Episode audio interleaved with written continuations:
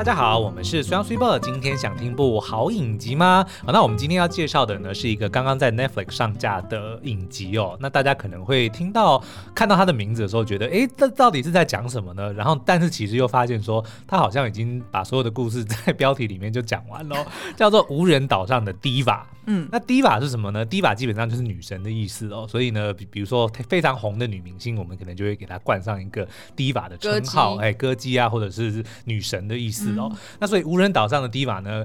呃，顾名思义，就是一个很会唱歌的女孩子被困在无人岛上。嗯、嘿，基本上就是这样。她的故事呢，叙述一位叫做徐木荷的女孩哦，为了要见到偶像歌手，就逃家，然后呢就被困在无人岛上十五年。那十五年之后呢，又被救了回来哦。所以故事当然就是要讲说，呃，当然前面会先从她当年呃小时候，她怎么会有这个梦想，然后怎么样逃家，然后呃无人岛非常短，然后接着就回到了现实世界，就是她怎要怎么样适应新的人。人生，呃，新就是这个已经不一样的世界啊，嗯、然后还能不能再去跟他以前的偶像歌手见面，然后自己能不能走上偶像明星的这条路的故事哦。嗯、那这个我们先讲，让我们觉得这部影集非常特别的地方好了，就是它的这个主题设定哦。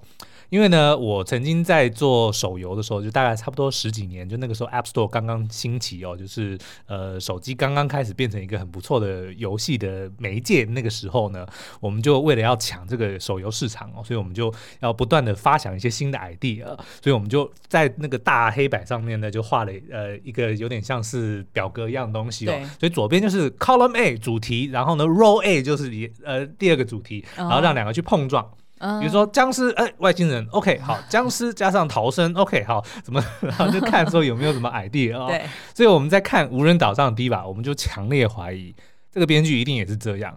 无人岛加上 Diva，哎、欸，这个不错。我觉得一定是因为你知道为什么吗？我最近就是在听报道者有一集节目嘛，嗯、然后他他就是去访谈了这个《劝世三姐妹》这个呃口碑非常好的舞台剧的那个背后的编剧叫做詹杰。对。然后詹杰就有分享说呢，其实他就有一个百宝箱，然后他就在里面呢，就是随时就是想到什么 idea，他就把它丢进去。嗯、然后当他要去创作新的故事的时候呢，哎、欸，他就会从里面抽几张出来。对。然后试图就是哎、欸、把。它做不同的呃，就是调配或者搭配，然后可能就会碰撞出一些新的 idea。对，所以其实我们也已经有看过一些，我们强烈怀疑也是这样子生产出来的影视 作品哦。比如说《傲慢与僵尸》，哎，傲慢。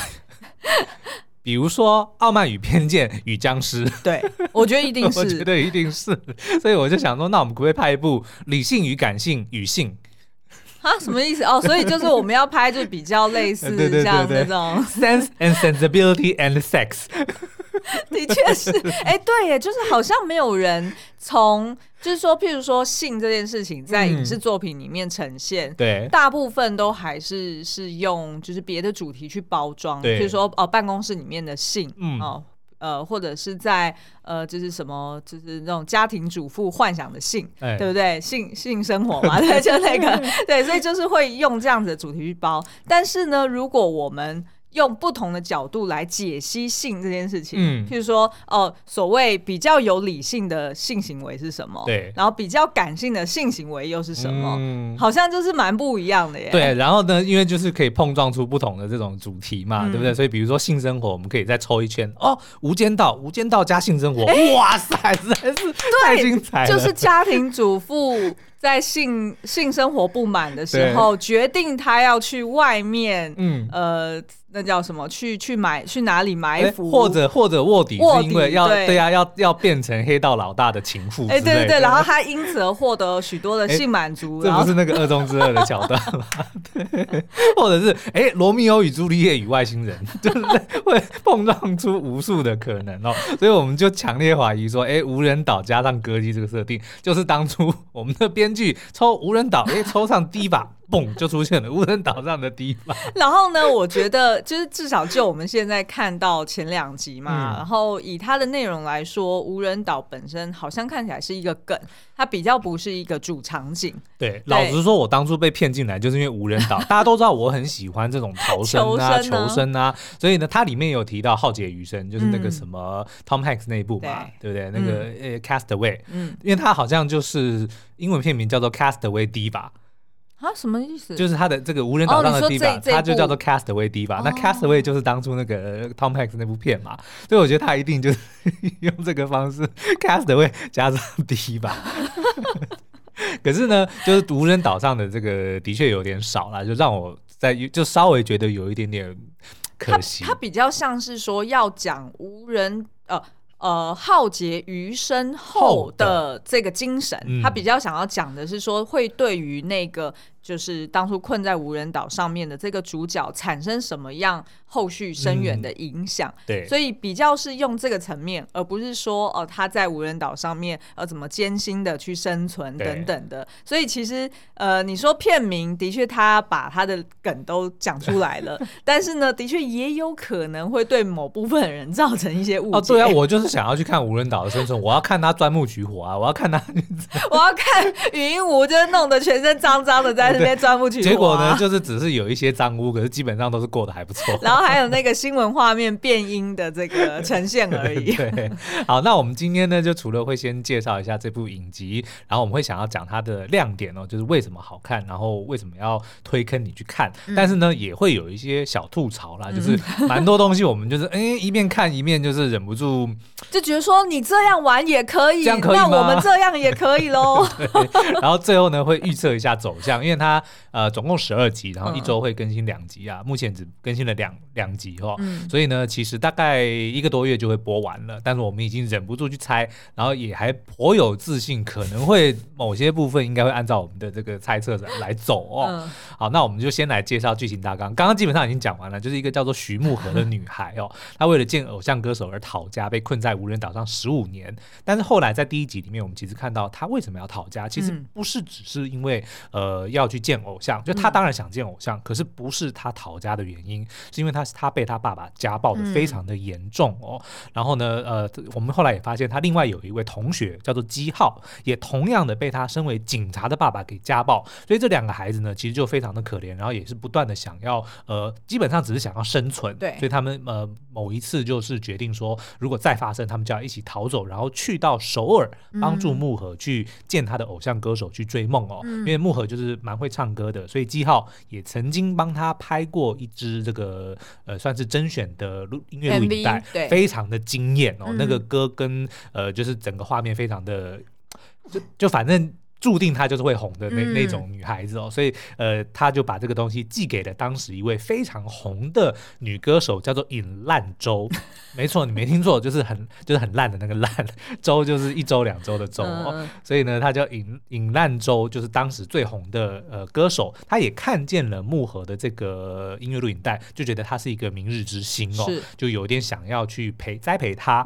但是很可惜的就是，当他们要准备逃离这个家乡的时候。后呢，那个木盒的爸爸就追了上来哦，所以就导致木盒跟他爸爸双双坠入海中，嗯、就失踪了。然后大家也都找不到他。但事实上呢，木盒就是漂流到了一个无人岛上，然后他爸爸就已经死掉了。嗯、所以就是在演说木盒是怎么呃在那个无人岛上度过了十五年，非常短，大概 十分钟就演完了。然后后来呢，十五年之后又被呃一对兄弟。给发现，然后救回了这个韩国的本岛上面，嗯、然后继续他呃，就是试图要去弥补他失去的十五年的人生啦。是是是，嗯，嗯，那因为木盒当初在就是消失的时候，他是高，他是国中，应该就是十十五六岁左右，十六岁，所以他回来的时候其实已经三十一岁了，嗯、但是呢，他还保有那种就是少女时期的一个知识程度。对，所以我觉得呢，另外有一个可能，他不一定是。抽签决定主题，而是呢，他必须要呈现一个说，呃，这个现在已经是大人的这个人，他怎么样？somehow 他保有那个纯，保有他的纯真，然后失去了呃十五年的一段时光，他要试图的去弥补，而且当他回来的时候，发现人事已非，对，因为他要快速的去交代说，当年曾经很红的歌姬，现在已经呃变成过气了，就没人再在乎的。是可是呢，这个。慕荷还是心目中认为说烂周就是他当年的女神，然后也一样的崇拜她。对，就是这个东西，可能他当初是先有了这个想法，要呈现这件事情。那要么就是失忆嘛，对不对？就是就是，比如说瘫痪昏昏迷十五年醒来，然后发现说，啊，怎么人事全非？对，那不然还有或者是穿越啊？穿越啊？要不然就什么 被被外星人绑架？就就类似这种东西嘛。那当然无人岛就是一个啊。然后也不能用失智，因为失智它是没有尽头的，它就会一直失智下去。嗯、对，所以所以他他得要他得要有个停损点嘛，对不对？他才能从那个停损点开始，然后去讲述他的故事。对对对。所以就没办法，好，那就只能用就是受困在无人岛上面了。没错，好，那他后来呢？这当初呃跟他一起逃走的那个男孩子叫做基浩哦，呃后来就没有讲他发生什么事，就说他也逃家，也离开了家哦，对，来到首尔，但是就不知道他去了哪里。那反而呢，后来当这个木盒呃回到这个首尔的时候呢，就遇见了一对兄弟哦，分别叫做姜宝杰跟姜玉学。宝杰，宝杰是你吗？对，然后呢，这个宝杰呢，他被设定是那个政论节目的主持啊，不是，他是一个那个电视台呃综艺节目的制作人啦。嗯，P D，哎，P D，然后是三十岁，所以就比我们的木盒小一岁。嗯，那他的哥哥呢，叫做玉学哦，他是同一个应该是电视台的记者哦，嗯、然后就比他大一岁，三十一岁，所以玉雪跟木盒是同年。对，然后呢，重点是这边塞了一个梗，说玉学，如果我的理解没错，因为那一段我有 我看了两遍，我还是有点看不太懂。啊、他就说玉学说他没有国中以前的记忆、嗯、哦，那那。很合理啊，然后呢，再加上这个 木盒见到玉学的时候，就说：“哎，你让我想起了基浩，当然不是长相啦，就是你们的感觉给我的感觉很像哦。所以呢，这个玉雪也自己在怀疑，我会不会就是机号呢？”就所以这个也变成了这个影集蛮大的一个悬念啦，悬念啦哦。好，所以呢，目前在第二季的这个呃第二集的故事发展，就是我们的木盒现在就跟这两兄弟在一起，然后呢也成功的见到了这个尹难周，就是他的这个偶像哦。对。然后也帮助他呃不止展在他面前展现了歌喉，还帮助了这个已经有点失去自信就是过气的烂周呢，重新发现说哦，竟然还有人不止有人记得他，而且也让他想起当年的。的荣光哦，嗯、所以目前现在永光，哎，永光，所以现在断的地方，我觉得就是非常的令人期待，接下来要怎么发展啦。嗯、好，那这个影集的亮点呢，我们刚刚前面已经提到哦，最主要呢，当然就是朴文斌。我相信一定很多人都是因为朴文斌的关系来看哦。是是是，虽然我是为了无人岛，但是的确无人岛加上朴文斌是我非常想看的，因 为很少是女生流落荒岛啊。对，因为通常是很难做到啦，对不对？就因为不管是他们本身的这个可能体能就没有男生好啊，嗯、然后再加上也许他会有比较多的呃生存以外的需求，比如说 需要保养啊、嗯、防晒啊。Which by the way，我也非常的不能信服，说他在无人岛上怎么那么白？对。真的 好，那但是朴恩斌呢？他不只是演技，这个当然是不用不用讲嘛。对，然后呢，刚刚有提到他在里面呢，因为他是饰演一位很爱唱歌的女孩子，就是木盒嘛，所以里面的演唱呢都是他亲自唱的。哇，嗯、那个根本就已经不是说会唱而已，那根本就是明星的等级了，嗯、就非常的清亮，然后嗓音非常的好，然后唱歌的技巧也很棒哦，而且就非常的。因为因为是他自己本人唱，所以就是那个融合感很强，就你不会有那种很很呃，就明明就不是你在唱的那种感觉，就觉得就是浑然天成，就是融合为一体的感受。你说大娱乐家里面的女二吗？呃，有一点点像，有一点点像，对，那个女二就是不是她唱的吧？对不对？虽然唱的非常好，可是她也演的很好，就有一度我以为是她自己唱的。对，因为她她她有把那种就是唱歌到高亢的时候用力的时候，那个脖子的青筋啊，还是额头的青筋，然后最后唱完一个音的时候会有那种力竭的，就是传一下这样。对，就是你好像就把燃灵魂燃烧完的那那一种力竭感，她也演的非常的好啦。对，其实其实第一次看的时候会以为就是她唱，但是后来知道不是她唱的时候，就会忍不住在那边挑毛病。好，那呃，另外一个亮点呢，就是呃，两位主角小时候的演员呢，哇，让我们超级惊艳哦。嗯、那饰演这个木盒，就是朴恩斌小时候的呢，是一位叫做李蕊的女孩子哦。嗯、她今年十七岁，那其实演绎的这个作品非常的多，像之前演过《地狱公使》啊，演过《Start Up》。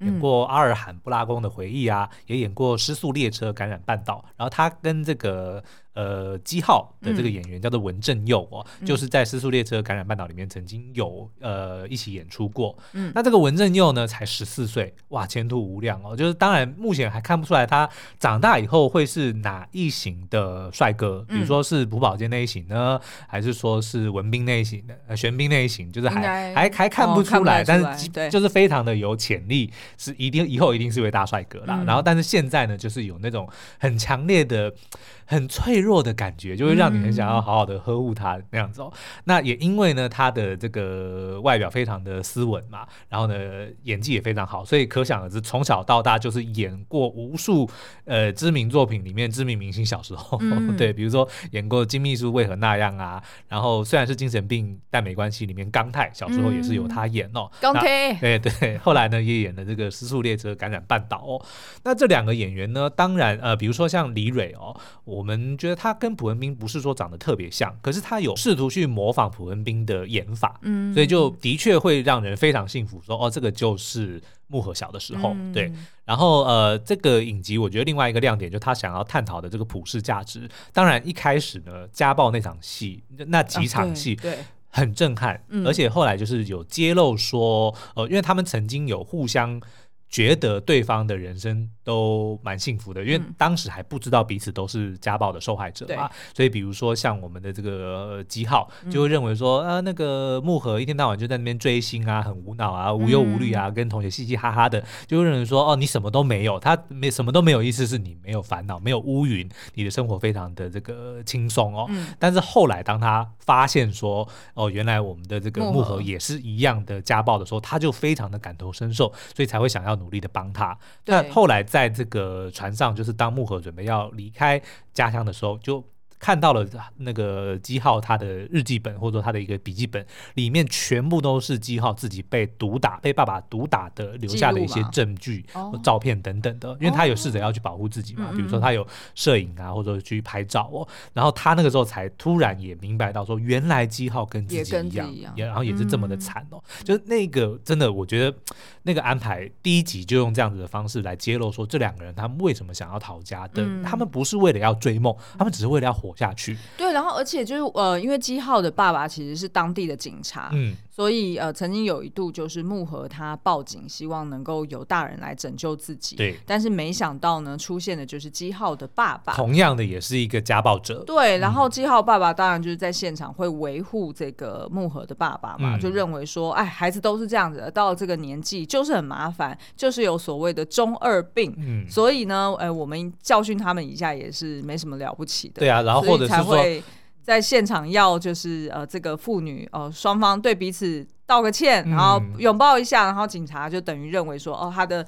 他的责任已了，就是他已经做完了。对，那其实我觉得看了，其实又觉得好像蛮合理的。嗯，的确就是在早期，可能大家对于教育啊，或者是对于这些就是孩子的权利啊，呃，还不是很有概念的时候，很难免就是可能会忍不住想说，哦，就是父母教养孩子是应当的。嗯、哦，而且他好像设定说，木盒跟基浩的爸爸都是单亲。嗯，对。就我不确定，呃，基浩的妈妈确定就是。跟他爸爸分开了，然后应该是在首尔哦，对，所以的确基浩有试着要去首尔找他妈妈蛮多次，然后也被爸爸发现过，所以就也常常会为了这件事毒打他。嗯，那木和的妈妈不确定发生在发生什么事情，但是呃，就基本上他也是被他爸爸独自养大的，那就会听到好像说这两个不父亲也会以这件事情来合理化自己的行为，我就说不然我要怎么教，对不对？然后还会想要把自己变成受害者，说哎，我一个人养。这么辛苦，对，很可怜。然后他们那么那么不乖，对不对？嗯、我当然要好好的教训啊，但不然这样呃传出去或怎么样，我是为他好哎、欸，嗯、对不对？嗯、因为人家会歧视单亲的小孩，所以我不把你教好的话，嗯、你要怎么在这个社会上立足？嗯，对。但是对这两个孩子来说，你不要说什么在社会上立足以后怎么办？我搞不好根本都活不下去。对啊，就已经先被你打死。对，而且呢，那个其实木和他爸爸一天到晚喝醉，所以我都在怀疑是不是有发生过，比如说性方面的的攻击或者是多骚扰是有可能的，哦、对不对？就不能说完全完全，因为他没有演出来，嗯、但是会让一个女孩子这么害怕，我觉得可能还有这一方面，至少她可能会顾虑会不会发生，嗯、对不对？就算没有发生，我觉得他也会害怕，要是发生了怎么办？因为他已经十六岁了，我觉得他可能就会开始会对自己的身体会开始明白说，哦，这个东西是有可能会出事的，嗯、那这个东西他当然要更小心的，或者说要更激烈的去保护自己啊，嗯、对不对？好，那当然，呃，另外还有一个目前的这个亮点哦，就是刚刚讲到基浩，哎、欸，你还没有讲到那个普世价值哎、欸，哦，因为其实呢，我觉得他这部。这部影集蛮妙的，就是说他到了第二集的中间，嗯，就透过这个木盒跟基浩的，就长大版的木盒跟基浩，欸、我们自己不确定是不是机号、哦，我猜测啦，玉学就是基浩啦，呃、我觉得很合理呀、啊，不然为什么戴眼镜？戴眼镜，我也戴眼镜哦。不是啊，因为就会觉得说，哦，他那个整个样子就很像啊，然后戴眼镜啊，还有就是怎么这么的方便，就是他忘记他忘记国中时以前的记忆，对不对？就真的是太 convenient 嘛。然后呃，反正我要讲的就是说，他们两个人就是在船上的那一场戏，嗯，哦，就是一方面呢是这个已经成为记者的这个浴血，就是打电话回去报社报备嘛，然后就当然就是解释说，哎，有什么办法？你要我继续就是追踪他，他也没有什么。他没有什么理，没有什么故事，对，没有什么故事，那我就只好写一个，就是十五岁的女孩，然后是因为要追星，然后流落荒岛，对我只能这样写啊。结果没想到的那句话，就根本就是这整出剧的一个 log line，log line 就是他的 他的一个主题。然后紧接着呢，哎，这个就是他们两个人就回去再去找，呃，在那之前。他们两个又去找这个记号，然后找到嘛？对，对，然后所以呢，就在这个就是墙壁上面看到基浩有留下一个纸条，然后在纸条上面呢写的就是说，曾经迫切渴望的会以意想不到的方式再度出现。嗯，然后这句话其实就是。这个影集，我觉得他想要讲的一个中心主旨，OK，就是你、就是、你非常想要的东西，会以意想不到的方式再次出现。对，就是有曾经想过的东西、嗯，就是有可能你在那个当下，你一直呃渴求不到，但没有关系的，日后可能因缘具足的时候，他就会用一个很有呃让你很惊喜的方式出现。嗯、就例如他们两个人彼此之间的呃关系，他们可能就又在想起彼此。然后亦或是哎，这个。呃，木盒他后来就是帮助烂洲，也就是他以前的偶像重新再站起，是、嗯、呃，然后他自己也获得了上舞台的表现的机会，所以这些其实都是小时候的他们很渴望的，的对。然后，但是因为那时候他们都在隧道当中，他可能不知道说哦，那个光亮或者那个镜头到底什么时候会出现，嗯，很有可能会放弃希望，对。但殊不知，搞不好过了几年之后，其实就是人事已非，对。呃，很多事情就会。用呃你意想不到的方式再度回来，所以我觉得他他的这个普世价值其实也是在对呃正在受苦的人们，不管你是孩子还是你是大人，嗯，就是在提醒大家说，就是要永怀希望，然后莫忘初衷。对，因为其实呃，烂州其实呃不是是木盒，他的确也有跟玉学讲到说，他很希望还是可以找到基浩。嗯，那因为他觉得，就算是像他这样子流落在荒岛十五年的人，都可以用一个意想不到的方式再度回到这世上。那谁知道基浩会不会？一定，他觉得他觉得基浩一定还活着，嗯，因为呢，当初像他，所有人都以为他死了，结果他还是好好的活着，对，那所以基浩当然他会认为他也活着哦，所以这个呢，我觉得就是目前现在的另外一个亮点，就是基浩到底在哪里，然后基浩是不是浴血哦，嗯，那这边当然就是有一些线索啦，比如说呢，刚刚就讲到说，哎，偏偏我们的浴血他就失忆了，他不知道他国中以前发生什么事，那刚好呢，就是当年基浩就是停在国中的时候，他就呃最后就。讲说他还是讨价，他是离开了哦。那应该是去首尔去找他妈妈，因为就是有。前面应该是第一集的时候，就是有一个回顾说，他知道说，呃，木盒要去首尔的旧车站去等那个经纪人嘛，因为他就约好说我要去首尔，你要来接我。那但是当然后来木盒就因为掉到海里就没出现。可是呢，呃，基浩就是有去那个车站，然后也有演说他后来就是长大，就是比如说可能是读高中啊，然后有一些大学啊，但是呢刻意就用那个雨伞遮住了他的那个脸，就是不让我们看说长大的基浩长什么样子，但是。呢，基浩还活，的确还活着，然后也一直都是有去车站，想要去等待我们的木盒再次出现哦。嗯、那但是到底会不会是这个玉雪就是基浩？我们其实说实在还不确定。嗯，那另外一个线索就是当这个呃玉雪跟木盒去到基浩的老家的时候，看到刚刚那张纸条嘛，是是，然后呢，这个玉雪就拿去跟他弟弟说这一句话，就是曾经。迫切渴望会以意想不到的方式再度出现的，是浴血的妈妈常常讲的一句话。那为什么浴血的妈妈常常讲的一句话会出现在基号的墙上呢？那所以就说这两个人一定有关系。对呀，对，所以这就是另外塞的一个梗嘛。然后呢，后来也是因为说，呃，当浴血自己怀疑我就是基号的时候，他就想说，那如果我是基号，我今天找到了木盒，嗯，我第一件事情会要。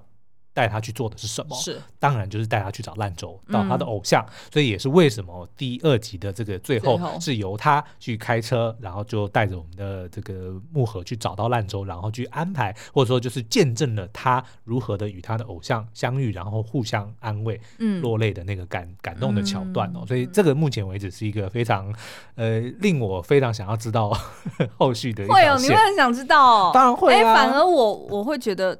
就很明显，就还好吧，就一定是他。没有，我到时候我待会要跟你讲我预测的这个剧情走向哦。好，那再来呢，我们要讲就是吐槽点啦。哦，这个影集好看归好看，但是吐槽点还是不少啦。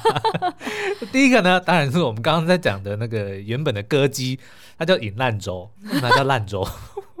你为什么不能叫兰州呢？对不对？好听一点嘛。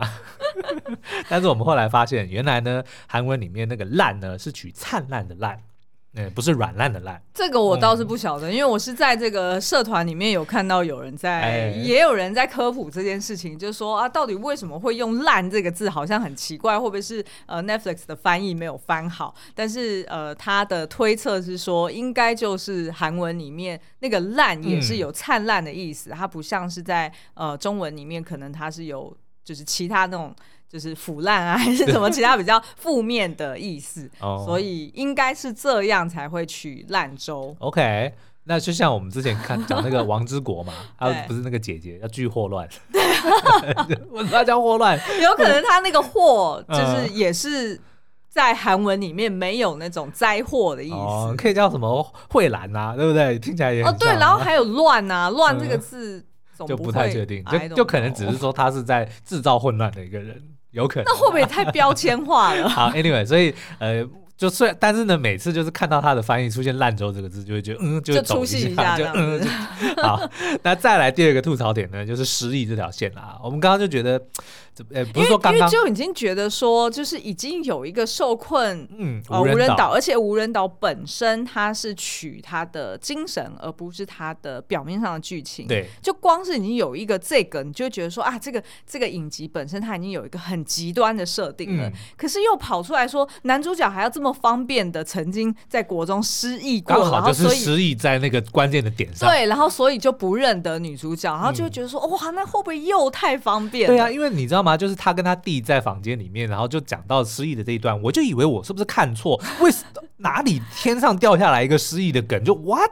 然后我还回去看说，哎，没错，他在讲到失忆啊。OK，然后而且他就自嘲啊，他就有点像是自酸说，啊、哦，就是像以前那个我们很红的，让韩剧可以就是红到全球的这个《冬季恋歌》，嗯，里面的男主角也是失忆呀、啊。那当然，他弟弟就吐槽他说：“拜托，人生没有这么的呃戏剧化，你少在那边就是编你自己的剧本好不好？”没有啦，我觉得呢，失忆不是不行，但是你应该要开宗明义的就要讲啊，就像比如说初恋好了，大家一开始就知道他失忆了嘛，对不对？那你就非常的合理。我觉得就是要把、那个，而不是，而不是，就感觉你像像什么吗？就是他必须要在这个时候制造一个冲突点，他不能够让这个呃浴血这么顺利的就跟对，对，对，对，对，对不对？然后呢，这个记号的这条剧情线又不能这么快的收掉，那怎么办？哎呀，那只好让他失忆，就就会有一点好像，呃，为什么你再 不再用力一点？不再用力一点，你是指说就 最前面你就先塞好这个？对啊，或者是编剧你就你就再加油一点，不要用这么。就让人家觉得说啊，有点出戏的这种设定。哎、欸，你最好就是现在这一集，我们就是要就是克制一下，嗯、就是不要太 不要讲的太嚣张，因为搞不好五年后人家就会翻出来我们这一集。我们的编剧一天到晚都在失，我们编的剧有每一个都失忆，我告诉你。然后都有车祸，一定要有的。好，那再来第三个吐槽点呢，就是无人岛太少了。那这个是我个人的看法了，因为大家都知道，我就是很喜欢嘛。而且搞不好后面有可能会再穿插出现啦，不要就是不要破我的梗哦，对不起对不起。好了，就是我非常的喜欢看就是求生逃生的这种桥段嘛，对不对？那普恩斌如果在无人岛上，我当然就是要看他，比如说哎有没有机会说穿着贝壳的比基尼啊，或者是什么的。哇，那是蓝色珊瑚礁吧？我其实我当初。在一开始就是我在看的时候，我以为他跟基浩会两个人一起流落荒岛，哦、然后我就在想说，那这一定就是抽到蓝色珊瑚礁跟这个歌姬啊，就两个人会在一起，嗯、在荒岛上度过十五年，然后在荒岛上唱歌，对，给谁听啊？欸、但是呢，哎，就是没那么好的事情，就不会让这个少男少女在荒岛上面在一起，所以我们就可以这样拍，嗯、对不对？现代版的蓝色珊瑚礁，我们就来写一部哦。好了，就是无人岛的戏，对我来说就是有点不够过瘾啦。我想要看到更多他如何生存啊，然后比如说是。我觉得有一点困难、欸，真的吗？因为因为其实呢，我觉得韩剧很追求画面的美这件事情。嗯、那可是如果他一旦确保它的美，或者确保它一定的那种就是呃画面的调性，对。它就会令人出戏，因为大家都知道，嗯、以常识来说都知道，在无人岛你怎么可能哦、呃，就是东西是呃，就是这么方便的，就有这些物品，嗯、或者是哎，就是你搭出来的景就是这么的漂亮哈、哦，或者这么的协调。然后更重要的是，女主角怎么可能没有黑？嗯、女主角怎么可能牙齿没有烂？对，对不对？因为你困在十五年，对，你的牙齿不可能不蛀牙。我每天刷牙都还一堆蛀牙嘞。对，所以所以就是它会有太多。就是很难去呈现画面是协调的、嗯，但是我觉得他们已经努力了，因为他就设定说那个岛其实离呃首尔没有太远，就是离离他们半岛没有太远啊，就海边好像才几十公里、哦。他说是什么五十五公里，然后刚好当初就是没有搜寻到这个岛、呃。然后呢，也因为其实就算是近海哦，所以的确会有一大堆一头拉苦的垃圾啊，或者是资源飘过来哦，所以的确朴文斌他在岛上的时候就是没有过得那么的辛苦，这个我是和就是这个是 OK 的，对，但是当。当然会希望说能够看到更多的那个求生的生存的画面嘛，嗯、就是毕竟你的这个主打无人岛放在前面，你不是第一把放在前面的，对不对？你如果说第一把在无人岛上，好，那也就算了。呃，什么？对，第一把，第一把在第一把第一把无人岛什么到此一游，或者第呃什么？第一把受困无人岛之之什么什么什么计或者什么之友这样子 哦，这样哦，对，OK。好，那再来呢？一个吐槽点就是地理是制作人这件事情呢，还是综艺节目制作人太方便了，真的太方便。哎，但是也蛮聪明的啦，就是瞬间可以让这个呃木盒跟烂州可以连在一起嘛，对，因为他当初就是在想说，哦，第 N 次什么什么。巅峰还是什么的，反正就是要找过气，有点像是什么那个哦，你是说乘风破浪的姐姐那种概念。你是说他现在设计的一个节目，就是要找说哦，曾经红过，然后现在呢走下坡的人，让再再让他重新红的的一个节目嘛。对，然后呢，他就想到尹烂州这个这个角色嘛，那当然就是可以让他。那个很方便，让木盒跟兰州可以串在一起哦，这有点太方便，但是呢，我觉得还算是聪明的啦，就是这样。这个呢，其实就是老师们一直在讲的，就是你在编剧的时候，你一定要想办法让这些角色产生关系，没错。不管是原先的血缘关系、人际关系，还是说哦，因为职业上面认识，嗯，然后还还是说哦，因为有必要的关键事件，对，让他们同样出现在那个场景，比如说车祸。对，或者是哎，以前那个叫什么？哎，你很喜欢看那出美剧，就是大家一起受困在那个岛上，就是空就，呃，Lost，对，Lost，就类似像那种，就是除非你又有一个什么重要的关键事件，然后所以让集结这所有人在同一个地方，就是他他的意思就是说。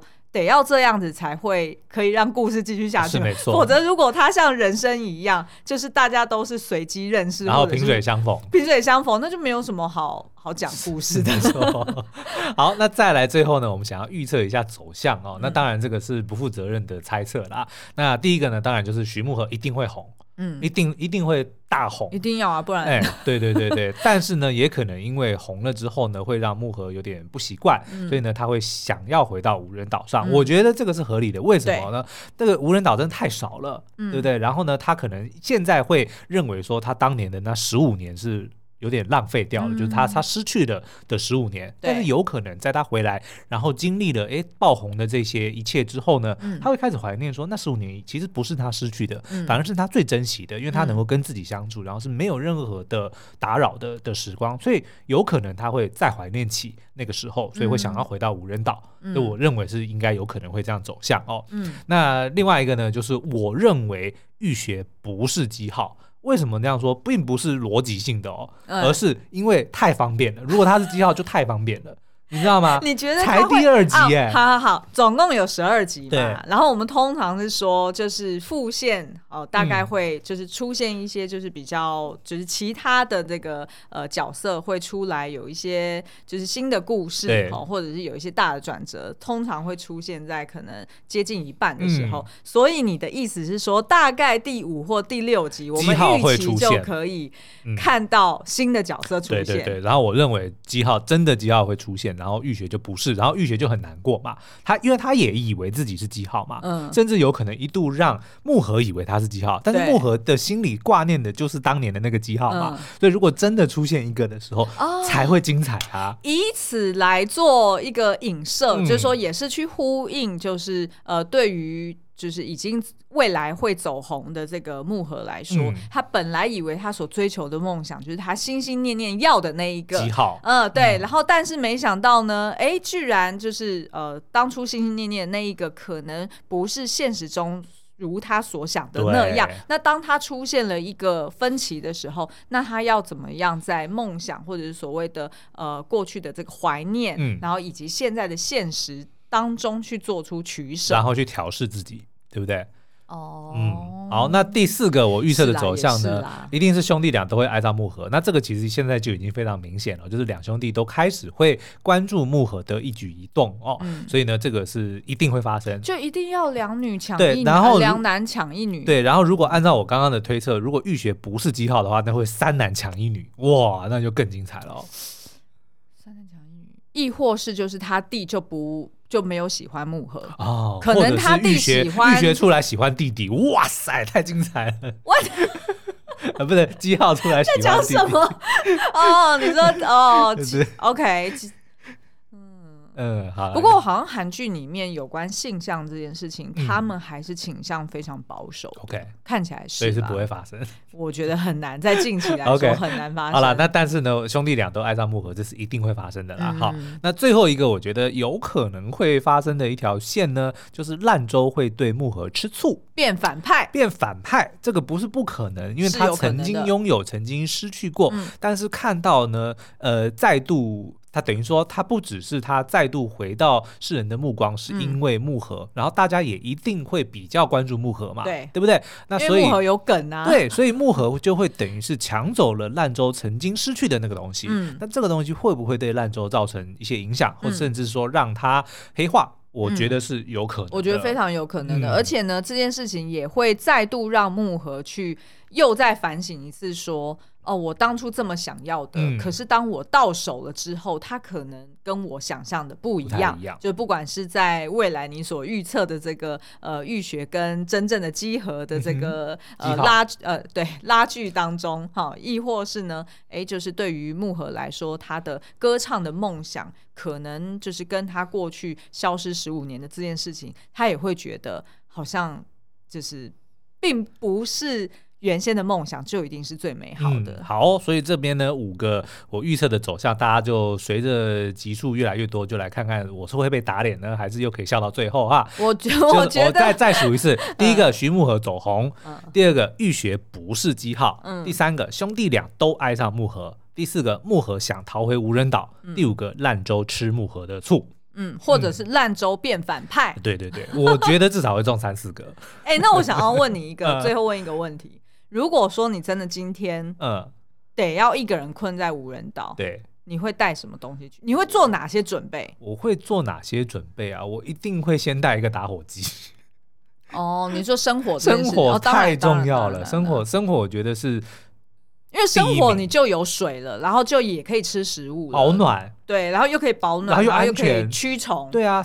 火永远是第一个哦，对对对。那如果是让你多带一些，譬如说有关娱乐的东西，你会带什么？是电玩呢，还是带 Friends 的 DVD 吗？还是对？我们之前有提过，就是 Friends 的 DVD 啊。哦，好啦，也是。哎，讲到 Friends 让我很难过，好怀念 Chandler。好，Anyway，所以以上就是我们对于这个无人岛第一把前两集的一些分享哦。所以欢迎大家到 Apple Podcast 底下五星留言，告诉我们你的想法，或者是到我们的这个 Line 的聊天室里面跟大家一起讨论。那聊天室的密码是 Lesson 九九 L E S S O N 九九，全部都是小写哦。好，今天节目就到这边，我们下次再见，拜拜，拜拜。